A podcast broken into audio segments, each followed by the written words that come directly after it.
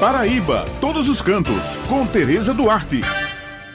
Bom dia, Bete, Raio Maurício. Bom dia a todos os ouvintes que estão com a gente aqui no Jornal Estadual. Hoje nós faremos o nosso passeio virtual pelo município de Serraria, distante apenas 89 quilômetros de João Pessoa, que se destaca pela beleza da natureza, clima frio e os engenhos existentes que ainda preservam bem a sua arquitetura. Serraria é destaque na realização de imensas cavalgadas, torneios de futebol amador e uma população predominantemente católica, tendo como principal atração a festa religiosa que é promovida no dia 31 de dezembro, data consagrada ao Sagrado Coração de Jesus. A beleza arquitetônica dos antigos casarios, muito bem preservados, são ainda atrativos nas ruas do centro da cidade. Passeio equestre é um dos fortes do turismo na cidade de Serraria, bem como as caminhadas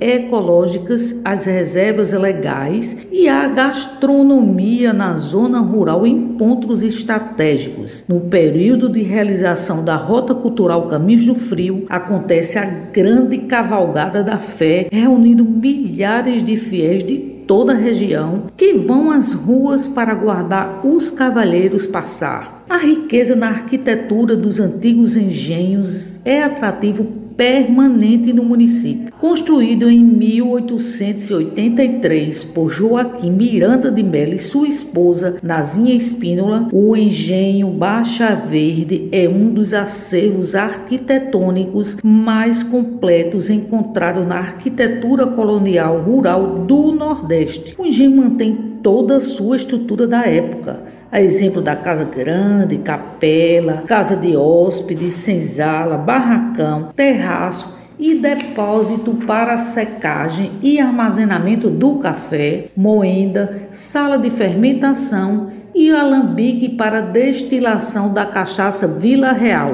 A construção ainda guarda as belezas do período colonial, com a presença das suas eiras e beiras e os seus ricos detalhes esculpidos nas fachadas. Em uma visita ao engenho martiniano, o turista vai conhecer todo o processo da fabricação da cachaça cobiçada, que é fabricada desde 2005. A visitação é iniciada desde o corte de cana, moenda, fermentação, alambique, aquecimento, condensação e o engarrafamento. Próximo a esse engenho você encontra a Mata do Grilo, que tem preservação ecológica e é um atrativo especial. A Pedra da Furna, antigamente usada como abrigo pelos índios. Serraria conta ainda com um mirante 360 graus, que fica instalado em uma altitude relevante, proporcionando uma visão panorâmica e um pôr do sol maravilhoso. Turismo equestre em uma altitude de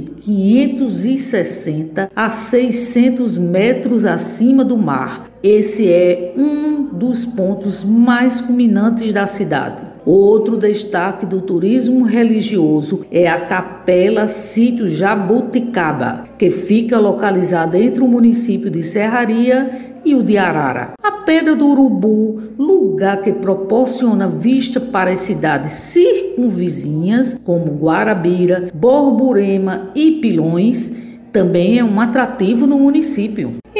Área elevada de onde se consegue ter uma vista 360 graus da região, que fica o sítio Trincheiras. O local, apesar de ser residência do proprietário, o senhor Roberto Cavalcante, ele tem prazer em receber turistas que vão à cidade.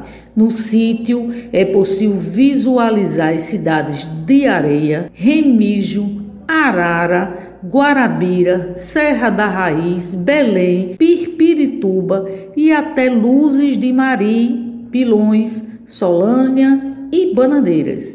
Ele mostra pés de café, serve suco de amoras e conta toda a história da cidade aos seus ilustres moradores. Bem, pessoal, e aqui encerramos o nosso passeio virtual de hoje destacando que devemos levar em consideração o momento de prevenção ao coronavírus, cuja determinação é ficarmos em casa para evitar aglomeração. Lembrando que toda sexta-feira o jornal A União circula com a coluna Paraíba todos os cantos e aos domingos com uma página com muitas dicas bacanas para quem gosta de turismo destacando os pontos em diversos municípios do nosso estado. Neste domingo, o município em destaque será Cabaceiras. Muito obrigado pela atenção de vocês e um final de semana abençoado para todos.